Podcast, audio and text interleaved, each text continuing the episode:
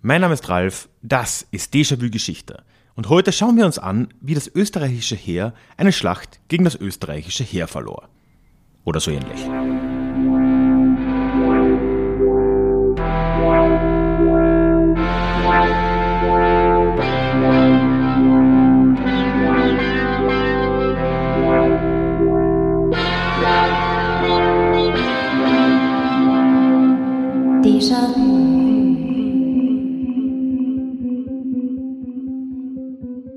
Hallo und herzlich willkommen zurück zu dieser neuen Folge des Déjà-vu Geschichte Podcast.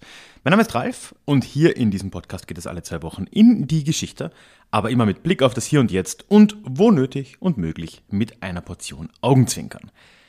Heute haben wir mal etwas, ja, ein bisschen Spezielles vor uns. Ich bin nämlich wieder mal nicht alleine da, keine Sorge, es kommt auch die nächste Solo-Folge dann in zwei Wochen. Aber jetzt hat es ja irgendwie mal gepasst. Ich war nämlich mit den beiden Jungs, Daniel und Philipp, von Heldendum im Kontakt. Und Heldendum ist ein sehr unterhaltsamer Podcast über Helden und äh, Dummheiten meistens in einer Person vereint, äh, der Geschichte. Und so etwas haben wir uns auch heute vorgenommen. Wir unterhalten uns über eine Schlacht, den berühmten Rückzug von Karan Sevesh, in dem angeblich das österreichische Heer gegen das österreichische Heer verloren hat. Du merkst schon, äh, das äh, kann was werden. Und das Ganze ja in äh, netter Weise auch produziert von den beiden, mit Soundeffekten unterlegt und wirklich ein äh, cineastisches Spektakel. Und ich freue mich sehr, wenn es dir gefällt. Bevor wir reinstarten, wie immer noch kurz die Info. Ich halte es aber wirklich kurz heute, weil ich werde am Schluss ein bisschen mehr dazu erzählen. Erstens, wenn du noch nicht dabei bist, würde ich mich sehr freuen, wenn du dir den Déjà-vu Geschichte Newsletter anschauen möchtest. Link dazu findest du in den Show Notes und ich erwähne am Schluss noch was. Und dann auch ganz kurz die Info, das Hörbuch von äh, meinem letzten Buch Populismus leicht gemacht ist inzwischen erhältlich. Auch dazu erzähle ich am Schluss nochmal mehr. Wenn du da mehr wissen willst, bleib dran. Und ansonsten findest du auch direkt einen Link in den Show Notes. Das soll es aber auch gewesen sein mit dem Geplänkel und los geht's mit dieser Collab mit Heldendum. Viel Spaß!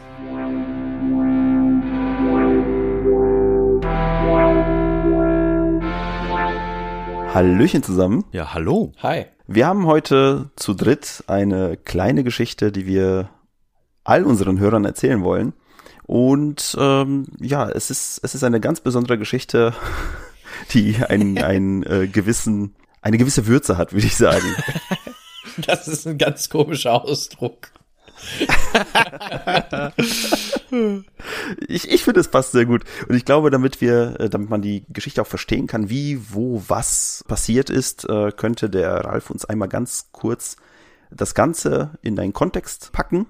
Und dann geht's los mit ganz viel Quatsch. Hey, it's Ryan Reynolds, and I'm here with Keith, co star of my upcoming film, If, only in theaters, May 17th. Do you want to tell people the big news? All right, I'll do it. Sign up now and you'll get unlimited for $15 a month in six months of Paramount Plus Essential Plan on us. Mintmobile.com slash switch. Upfront payment of $45 equivalent to $15 per month. Unlimited over 40 gigabytes per month. Face lower speeds. Videos at 480p. Active Mint customers by 531.24 get six months of Paramount Plus Essential Plan. Auto renews after six months. Offer ends May 31st, 2024. Separate Paramount Plus registration required. Terms and conditions apply if rated PG. Jo, gerne. Ich, ähm, wir gehen im Prinzip ins 18. Jahrhundert und das ist äh, ja vor allem in dem Raum, wo wir uns bewegen. Wir werden in Richtung Osteuropa schauen. So eine Zeit, wo irgendwie alle gegen alle waren und auch immer wieder mal wechselnd. Und äh, jetzt sind wir gerade in, ja, in den 1780er Jahren. Und da findet der sogenannte russisch-österreichische Türkenkrieg statt, wo wirklich mal alle Namen schön unterkommen. Und in dem Fall war es so, dass äh, die Russen und Österreicher sich mal verbündet haben gegen das Osmanische Reich.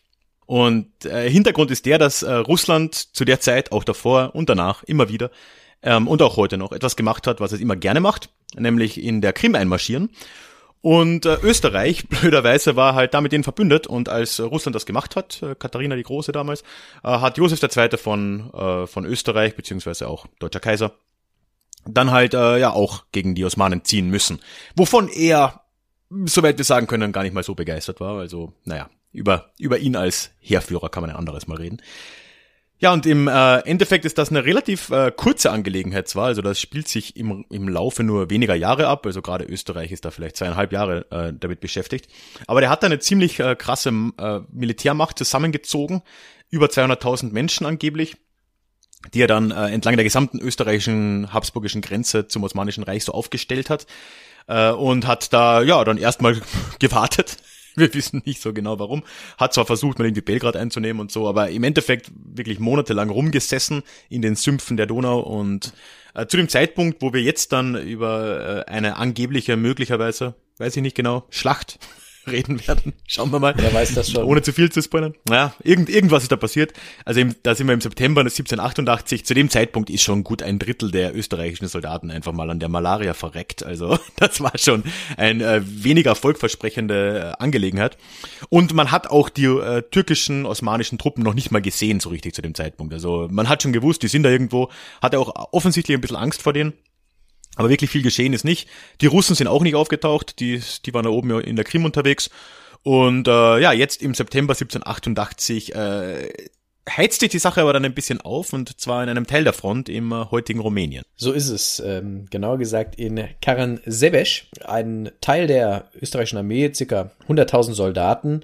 Man muss dazu sagen, österreichische Armee damals äh, bestehend aus vielen verschiedenen Nationalitäten, also da waren Österreicher dabei, Serben, Kroaten, auch Italiener waren dabei, also ein äh, bunt gemischte Armee. Hatten auch übrigens ihren Kaiser dabei, das war Josef II. Die waren dabei, bei Karansebeş ähm, ein Lager aufzubauen. Wir befinden uns da in der Nähe des Flusses Temesch, das wird noch wichtig. Das ist so ungefähr 50 Kilometer von der heutigen rumänisch-serbischen Grenze entfernt. Und dort suchen die ein Lager und dort bauen sie sich auch ein Lager auf um irgendwann mal die Stadt von Karansebeş anzugreifen. Währenddessen kundschaften sie natürlich die Umgebung aus und schicken eine Vorhut, bestehend aus Husaren, das sind äh, berittene Kavalleristen, äh, über diesen Fluss, über eine Brücke, um sicherzustellen, dass da keine türkischen oder osmanischen Streitkräfte irgendwo in der Nähe sind und äh, sie deswegen da ungestört ihr Lager aufschlagen können. Man nutzte natürlich diese Gelegenheit, die man da bekam, äh, ein Lager zu bauen, gerne, denn die Truppen, Ralf hat es schon erzählt, waren arg geschwächt durch Malaria, durch verschiedene andere Krankheiten, die grassierten. Also es war ein bisschen problematisch. Man wollte sich einfach ein bisschen ausruhen. Man könnte auch mal erwähnen an der Stelle, dass der Kaiser selbst an Tuberkulose auch erkrankt ist. Also das lief generell nicht so ganz gut. Ja. Was ja auch noch so ein Problem ist, ja. Und ähm, ja, jedenfalls war diese Vorhut unterwegs über diesen Fluss und äh, wollte mal schauen, was da so ist. Und äh, wir gehen langsam auf die Abenddämmerung zu.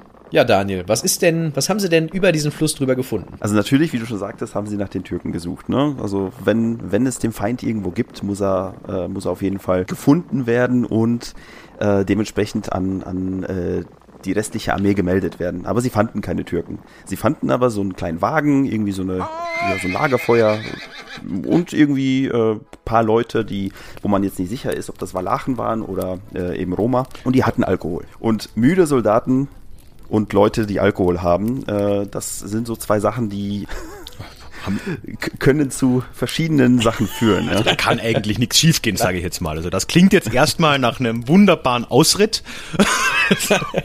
da schreit man einfach Zapfenstreich und gut ist, setzt sich dazu, äh, fragt die netten Damen und Herren, die da an diesen Wagen sind, ob man was davon haben möchte oder haben könnte. Und natürlich, die sind sehr, sehr nett und geben denen ein bisschen, ein bisschen Schnaps. So. Und äh, die Husaren haben sich gedacht, ach komm, wenn wir schon da sind, das Zeug können wir gebrauchen, wir kaufen euch den ganzen Bestand ab. Und äh, ja, sie saßen da, haben getrunken, haben gefeiert. Wie man das so macht. Wie man das so macht. Und dann äh, ist natürlich, da, dadurch, dass es eine Vorhut war, normalerweise geht eine Vorhut vor und meldet den, äh, dem Rest, ja, okay, ist sicher, ihr könnt nachkommen. Aber irgendwie hat da keiner was gemeldet, dass es irgendwie eine Gefahr gibt oder dass man nachkommen kann. Also hat sich der Rest der Infanterie, die da irgendwie unterwegs war, gedacht, ja, wir gucken mal, was bei denen so abgeht, wo die abgeblieben sind, da wir ja keine Meldung haben. Äh, ja, Ralf. was haben die, was haben die sich gedacht? Ja, ja also ich meine, prinzipiell mal äh, durstig waren ja damals alle, ne? Also da, das, das ist, das trifft jetzt einerseits klar auf die äh, Kavallerie zu, ist ja anstrengend den ganzen Tag im Sattel, ne? Aber den ganzen Tag laufen ist auch anstrengend. Äh, und da ist halt so ein äh, Fässchen Schnaps oder zwei. Äh, schon recht verlockend. Ja, und irgendwann mal, es dürfte wohl schon langsam dunkel gewesen sein, äh, sind da äh, ja, ein paar Infanteristen, wir wissen nicht wirklich wie viele, äh, vom Hauptlager, auch über, über diese Brücke, das, über, über die Timesch, Timisch oder Temesch, wie auch immer, um ja na, mal zu schauen, was da eigentlich mit der Kavallerie war. Ne? Also hätte ja sein können, dass da dann doch tatsächlich äh, türkische, äh, ein türkischer Hinterhalt war oder man, man weiß es ja nicht. Ne? Ja, die kommen da auf jeden Fall an, ne? so vor meinem inneren Auge auf einer schönen Lichtung. Äh, in der Mitte stehen die, die Pferde und die, die Kavallerie daneben und eben diese Walachen oder auch Roma. Ich, ich, ich, tippe mal auf Walachen, äh, weil man hat immer alles den Roma in die Schuhe geschoben. Werden wahrscheinlich Walachen gewesen sein. Naja, die sitzen da, haben Spaß und ja, was, was macht man da? Ne? Man die Infanterie fragt natürlich mal höflich nach bei den äh, werten Kollegen der Kavallerie, ob man denn nicht vielleicht auch ein wenig äh, was haben könnte, nicht Philipp? So ist es. Äh, die fragen nach. Aber die Husaren haben da eigentlich so ziemlich überhaupt keinen Bock drauf. Also die denken sich, was wollt ihr denn jetzt hier? Wir haben doch, wir haben doch hier den Alkohol für uns und äh, der soll auch für uns bleiben. Und äh, die Husaren denken sich, nee, also mit den Infanteristen wollen wir gar nichts zu tun haben und bauen Barrikaden auf. Also das ist das ist so überliefert. Ich weiß nicht aus was, ich weiß nicht wie oder auf welche Art und Weise. Auf jeden Fall bauen die Husaren Barrikaden auf und verscheuchen die Infanterie und äh, bauen sich da quasi so ein eigenes Lager mit, äh, mit äh, eben Alkohol und ähm, sorgen dafür, dass die Infanteristen draußen bleiben müssen. So. Die Infanteristen finden das natürlich ein bisschen doof und ähm, sind natürlich ein bisschen äh, bisschen böse und ähm, darüber, was jetzt passiert, darüber gehen so ein bisschen die äh, historischen Quellen auseinander. Also die einen sagen, dass die Husaren nur gehört haben, wie irgendjemand Türken, Türken schrie. Die Infanteristen äh, das gemacht haben, um die Husaren rauszulocken, um selber an den Alkohol zu kommen.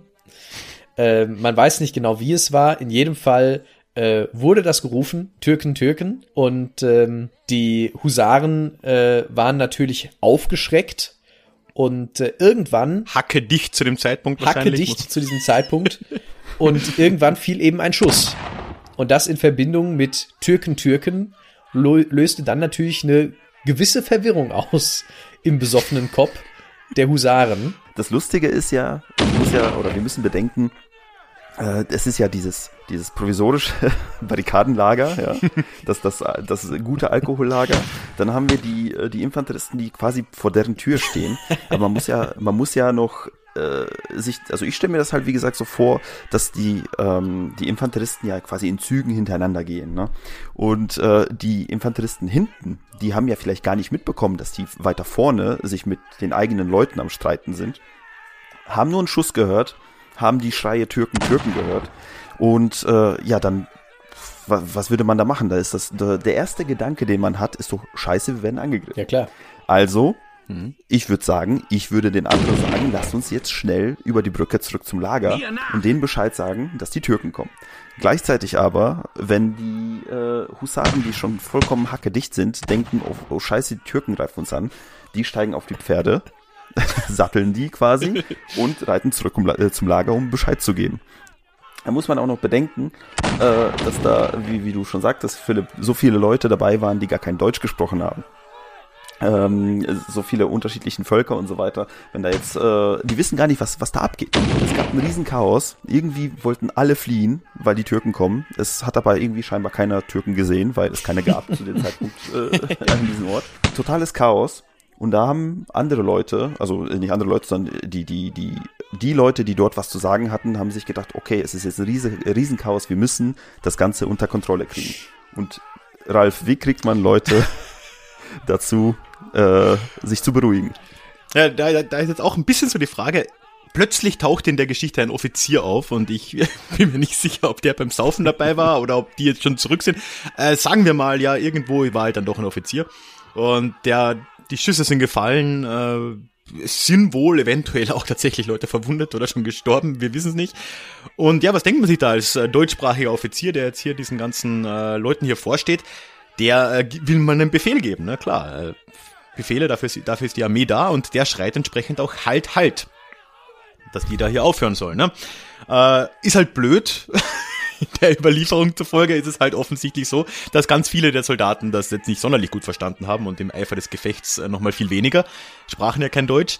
Und äh, dieses Halt Halt wurde äh, von einigen von ihnen zumindest als Allah Allah interpretiert. Der gute Schlachtruf der Türken. Ja. Ja, was natürlich, äh, die, die, die Osmanen sind halt gern äh, gottrufend in die Schlacht gezogen. Allah, Allah, naja, gut, äh, blöd. dann hat man natürlich erstmal noch mehr Angst bekommen und das Ganze nimmt dann nochmal hektischere Züge an. Also die gesamte Gruppe, wohl zuerst die Kavallerie, die war wohl am schnellsten, aber dann auch die gesamte Infanterie läuft vor den nicht vorhandenen Türken weg. Wahrscheinlich glauben alle, die, die hinter ihnen laufen, sind schon die Türken. Ich ich stelle es mir mal so vor. ja, und äh, bewegen sich dann zurück auf diese Brücke in Richtung äh, Hauptlager zu, äh, wo das Ganze ja dann äh, noch ein bisschen problematischer wird, oder? Äh, so ist es. Also erstmal kommt es zum, zum Stau auf der Brücke, dass also da wirklich die Brücke langsam ein bisschen voll läuft, weil sowohl natürlich Soldaten auf dem Weg noch hin zur Brücke sind, als auch welche zurück wollen, als auch irgendwelche reitenden, besoffenen Husaren noch dazwischen äh, äh, herumlaufen. Und dann kommt natürlich im Lager irgendwann die Information an, vielleicht von einer, von einer Nachhut oder ähnlichem, dass äh, die Türken angegriffen haben und dass es auf der Brücke Stress gibt. Und ähm, das wird natürlich im Lager so aufgenommen, dass man sagt, alles klar, äh, Artillerie machen wir bereit. Wenn die Türken kommen, dann äh, holen wir die Kanonen raus und dann schießen wir die ab, wenn die hier vor, unsere, Ja, vor unserer Tür stehen. Der General der Artillerie sah dann auch da im Halbdunkel so ein paar berittene Kavalleristen auf das Lager zureiten. Und was macht man da? Natürlich, man sagt Feuer frei. Und ja, die gesamte Artillerie beschoss die eigenen Leute, die komplett da vor dem eigenen Fort weggemetzelt wurden. Ja, was passierte dann im Lager, Daniel? Es war ja mittlerweile schon spät abends bis nachts, ne? haben wir ja schon äh, eingeläutet. Und äh, man hat ja immer Soldaten, die irgendwie Wache schieben, aber die restlichen Soldaten, gerade nach so irgendwelchen Märschen und keine Ahnung, die müssen ja auch mal ein bisschen schlafen. Also schliefen schon ganz, ganz viele Leute, bis plötzlich äh, Schüsse von der Artillerie sie geweckt haben. Also das erste, was du äh, als Reflex quasi in dem Moment als Soldat äh, ja, hast, ist anziehen, Waffe greifen und auf alles, was auf dich zurennt, äh, schießen, notfalls mit dem Säbel sogar drauf äh, quasi. Ich weiß nicht, wie die ähm, zu dem Zeitpunkt das Lager ausgeleuchtet hatten. Wahrscheinlich mit ein paar Fackeln und hier und da mal ein Lagerfeuer oder sowas. Aber wenn da plötzlich irgendwelche Gestalten äh, ankommen aus der Richtung, wo deine Artillerie hinschießt, ähm, ja, dann äh, greifst du nach deiner Waffe, wie gesagt, schießt, äh, säbelst die nieder, knüppelst die nieder. Und äh, genau das ist dann passiert. Ne? Also im Lager, die Leute, die an der Artillerie durchgekommen sind, auf die geschossen wurde, ob das jetzt die Kavalleristen waren, ob das die Infanteristen waren, ob das wer auch immer war, äh, es waren auf jeden Fall keine Türken. Ich wollte gerade sagen, ich weiß, wer es nicht war. Das war also, glaube ich, der einzige Fakt, bei dem wir äh, sicher sind, dass es keine Türken waren. Äh, ja, die sind halt da reingerannt, wurden äh, ja jetzt nicht abgemetzelt, aber die haben sich gegenseitig so ein bisschen gemetzelt. Ne? Und äh, das ist natürlich, also noch mehr Chaos ist entstanden. Im Lager kämpfen Leute, du, also ich stelle mir das so vor, wie, wie heutzutage äh, in Weltkriegsfilmen, ne? wenn so plötzlich so aus dem Chaos heraus irgendwie überall wird geschossen und Flugzeuge und so weiter. Das so ein bisschen runter, statt Flugzeuge vielleicht Pferde äh, Und Besoffene. und Ja. Hey, it's Ryan Reynolds, and I'm here with Keith, co star of my upcoming film, If, only in theaters, May 17th. Do you want to tell people the big news? All right, I'll do it. Sign up now and you'll get unlimited for $15 a month and six months of Paramount Plus Essential Plan on us. Mintmobile.com slash switch. Upfront payment of $45 equivalent to $15 per month. Unlimited over 40 gigabytes per month. Face lower speeds. Videos at 480p. Active Mint customers by 531.24 get six months of Paramount Plus Essential Plan. Auto renews after six months. Offer ends May 31st, 2024. Separate Paramount Plus registration required. Terms and conditions apply if rated PG. Ne? Ja, wobei bei dem, ich, ich glaube, jetzt ist die Frage, was, was stärker ist, Alkohol im Blut oder Adrenalin? Ne? Äh, Oder gerade bei den Nazis jeden- Amphetamin, ne? oder das. nee, aber grundsätzlich, ähm, ja, Chaos. Chaos ist äh, ausgebrochen. Ja, und der Kaiser saß da ja äh, irgendwo, hat sich auch gedacht, oh scheiße, wir werden angegriffen. Und er war ja nicht unbedingt bekannt dafür, dass er äh, strategisch, naja, äh, strategisch gut war. War kein Napoleon. Also war kein Napoleon. Nicht so ganz. Äh, also hat er sich äh, auch angezogen, ist auf sein Pferd gestiegen und was dann? Ja, also ich meine, Josef II. ist ja wirklich für einiges bekannt. Äh, unter anderem für interessante Sparmaßnahmen, aber das ist vielleicht was für eine andere Folge. Äh, und ähm, ja, war nicht der größte Feldherr, sagen wir mal. Ne? Und irgendwie hat er dann wohl entschlossen, dass man hier einen Rückzug antreten muss. Also das, das, man wird hier überrannt. Man muss ja auch sagen, ne, ganz realistischerweise, Kavallerie gegen äh, Artillerie gegen angreifende Fußsoldaten ist ja gar nicht mal so geil. Ähm, also du, du fetzt da schon ein paar weg, ne, aber äh, hm, wenn das echte, äh, echt ein Angriff ist, das, das wird schwierig. Das heißt, da sind schon viele Leute durchgekommen, die wahrscheinlich einfach nur eine Ruhe haben wollten jetzt im Lager. äh, wurden halt für Angreifer gehalten. Ich will doch nur in mein Bett, in mein Stübchen. Äh, und ja, blöd, ging halt nicht. Sind halt trotzdem viele durchgekommen, Chaos im Lager und äh, der Kaiser wahrscheinlich auch schon ein bisschen, äh, ja, äh, hin, hingerissen von seiner Tuberkulose, hat dann entschieden, nee, da, da müssen wir jetzt weg, das hilft nichts, die, die Türken haben uns vollkommen überrannt, das geht so nicht. Faktisch äh, oh, ja, und er, und Joseph out äh, und er sattelt auf und ja, die Leute folgen ihm quasi aus dem Lager weg, weg von vom Lager, weg von der Stadt auch äh, von Karansebesch und äh, ja, weg in Richtung Österreich, so auf die Art. Ne? Und ähm, ja, auch am Rückzug scheint es noch ein bisschen chaotisch zugegangen zu sein und zumindest einem Bericht zufolge ist er selbst dann auch noch vom Pferd gefallen und in irgendeinem Bach gelandet. Also, ja, war, war, war so mittelmäßig. ja, und äh, das im Prinzip ist dann auch schon der berühmte Rückzug von Karan Sebesch. Äh, glorreich, oder?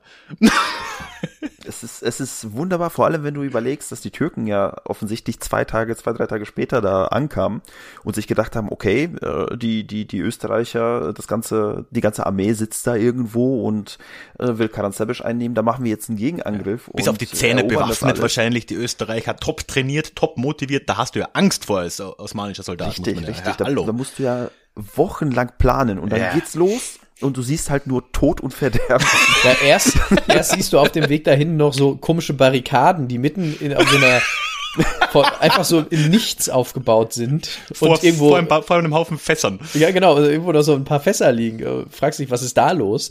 Und dann gehst du da äh, in Richtung dieser Festung und dann siehst du, ja, Moment mal, äh, was ist denn hier passiert? Warum sind hier alle tot? Der Geruch von Schnaps und Blut liegt in der Luft. Vor allem, was ich mich auch noch frage, was mit den äh, Roma slash Walachen eigentlich passiert ist, ne? Sind die, sind die abgehauen, haben die ihren, ihren Wagen einfach äh, quasi an die Pferde dran gemacht und, und Tschüssikowski, wir sind raus? Ja, das hätte ich, also oh, ich hätte das so gemacht. Ich glaube ja, jetzt ganz ehrlich, das waren ja, das waren ja weder Walachen noch Roma, das war der osmanische Geheimdienst. Ja, das, Die haben das alles von langer Hand geplant. das ist, wird heute noch in, äh, in, in türkischen äh, Militärakademien gelehrt. Ich sag's euch. Genau, das ist der, der, der osmanische Sun Tzu. Ne?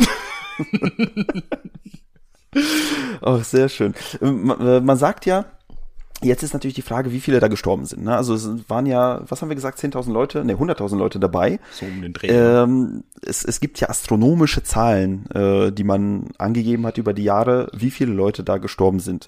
Äh, schlussendlich gibt's Berichte, die das so halbwegs, äh, ja, halbwegs seriös einschätzen. Da habe ich eine Zahl von 150 toten Soldaten, 1200 mhm. Verletzte, 570 Vermisste, die dann irgendwie später äh, wieder zu, zur Truppe äh, zurückgefunden haben. Die sind wieder aus dem Fluss äh, ausgestiegen. Wahrscheinlich. Da hast du auch noch irgendwie drei zerstörte Kanonen und eine Kiste mit dem ganzen Sold, was die Soldaten äh, Sold für 100.000 Leute, überleg dir das mal. Das auch noch. Monatssold oder was, ja? Krass. Ja? Ist alles weg, alles zerstört weg. Also da äh, da ging es ab. Also waren krasse Angriffe der Türken, muss man schon zugeben. ähm, ja, also ich meine, es ist halt äh, schon ein bisschen schwierig ist alles schon. Ne? Also irgendwie, du hast ja schon gesagt, es wurde ja lang von irgendwie 10.000 Toten auch geredet. Und äh, äh, ja, die, die wir haben es ja öfter jetzt schon mal durchklingen lassen. Die Quellenlage ist schon ein bisschen dünn. Ne? Also ähm, wir, es gibt halt irgendwie so einen Typen, der hat äh, in den 1830er Jahren das irgendwie mal niedergeschrieben und äh, das wurde ja ganz lange wiederholt. Also das war der, ähm, ah, wie hieß der, Bernhard hieß er, glaube ich.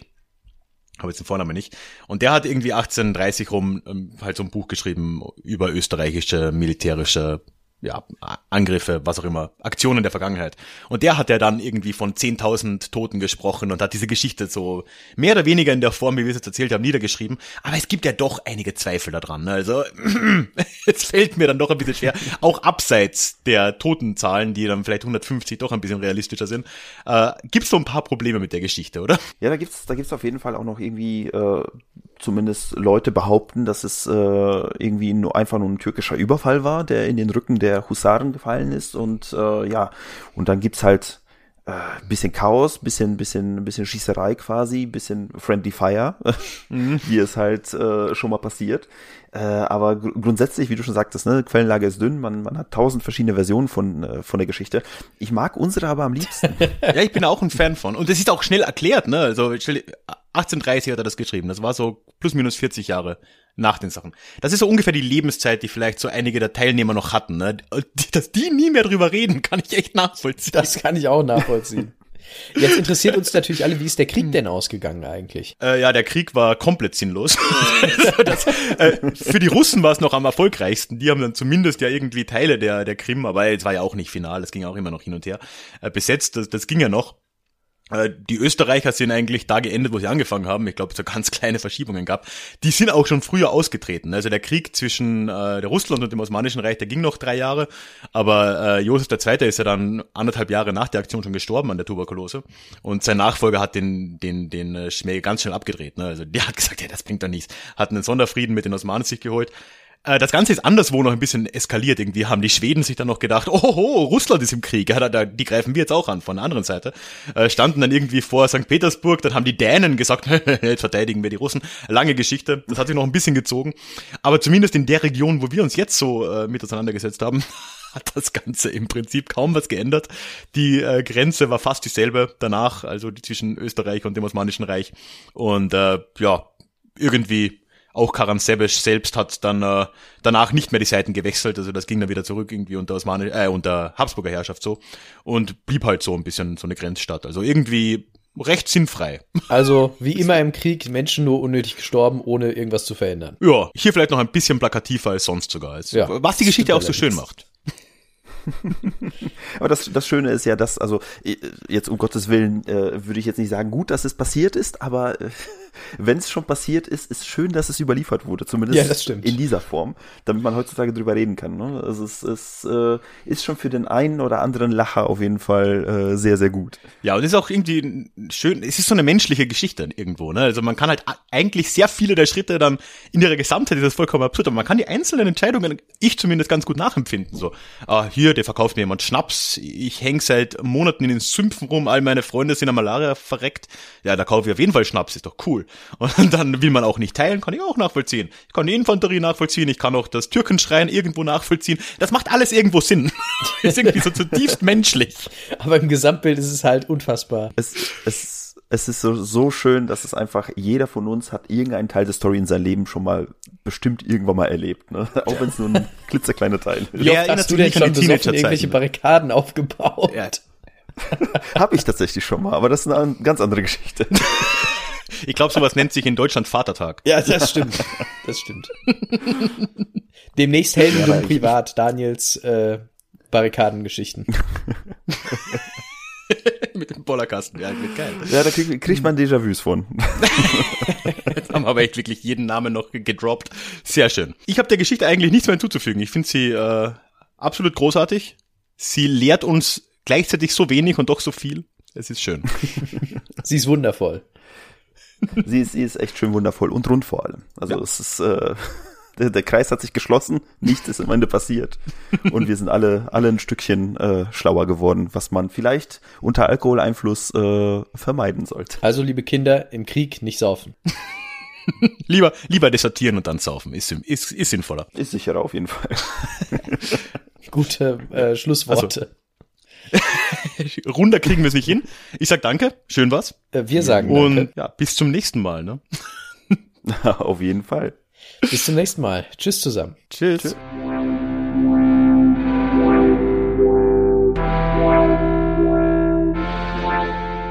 Ja, das war dann auch schon der berühmt-berüchtigte Rückzug von Karan Sebesh. Ich weiß mal ein wenig was anderes. Und ich hoffe aber trotzdem, du konntest da ja, den einen oder anderen Lacher mitnehmen. Und ja, wir haben ja doch auch die nötige Quellenkritik mal ein bisschen angesprochen, die hier eine Rolle spielt, die aber natürlich immer eine Rolle spielt. Und in den Show Notes findest du natürlich auch alle Links zu dem Podcast von Daniel und Philipp zu Heldendum, zur Website, zum Podcast selber, Social Media. Ich versuche da mal alles reinzupacken, also schau dir das gerne an. Es lohnt sich auf jeden Fall. Ja, dann habe ich es anfangs schon erwähnt, möchte ich noch ganz kurz über das Hörbuch sprechen, das jetzt erschienen ist, beziehungsweise ist jetzt zum Download verfügbar in meinem Shop online. Du findest den Link dorthin natürlich auch in den Shownotes oder direkt auf meiner Website ralfgrabuschnick.com, da unter dem Reiter Bücher. Ich weiß nicht, ob du da schon dabei warst. Ich habe ja letztes Jahr im Frühling, also ja, vor nee, ein bisschen weniger als einem Jahr, äh, dieses Buch gecrowdfundet und äh, das ist netterweise so erfolgreich gewesen, dass da auch eine professionelle Studioaufnahme mitfinanziert wurde von der netten Community. Und das heißt, ich war Ende letzten Jahres dann noch im Tonstudio hier in München und habe dieses Hörbuch in wirklich sehr schön klingender Qualität dort aufnehmen können. Jetzt war ich endlich fertig mit dem ganzen Drumherum, ne? Cover, Beschreibungstext, was es halt so gibt, konnte das endlich online stellen und ja, kannst du dir gerne anschauen. Link, wie gesagt, in den Show Notes. Genauso freue ich mich wie immer, wenn du dich für den Déjà-vu-Geschichte Newsletter anmelden möchtest. Es gibt da alle zwei Wochen eine E-Mail von mir mit Neuigkeiten aus Podcast und allem anderen. Du kannst mich immer erreichen, ich kann dich erreichen. Das ist die Idee dahinter. Und ein paar gratis Goodies gibt's auch noch, also ein Hörbuch zum Beispiel. Schau dir das gerne an. Link dorthin natürlich auch in den Show Notes oder auf ralfgrabuschnick.com slash newsletter. Ja, und zum Abschied wie immer geht mein Dank an all jene, die Déjà-vu-Geschichte auch diesen Monat wieder unterstützt haben. Vor allem an all die Leute, dankenswerterweise, die jetzt immer verstärkt in den Déjà-vu-Club kommen, was wirklich die beste Möglichkeit ist, Déjà-vu zu unterstützen. Und ja, wenn der Club äh, was für dich auch wäre, findest du da auch einen Link dorthin in den Show Notes. Würde mich sehr freuen. Und wenn nicht, hören wir uns in zwei Wochen wieder zur nächsten regulären Folge von Déjà-vu. Bis dahin, mach's gut. Planning for your next trip? Elevate your travel style with Quince. Quince has all the jet setting essentials you'll want for your next getaway, like European linen, premium luggage options, buttery soft Italian leather bags, and so much more. And is all priced at 50 to 80% less than similar brands. Plus, Quince only works with factories that use safe and ethical manufacturing practices. Pack your bags with high-quality essentials you'll be wearing for vacations to come with Quince. Go to quince.com/pack for free shipping and 365-day returns.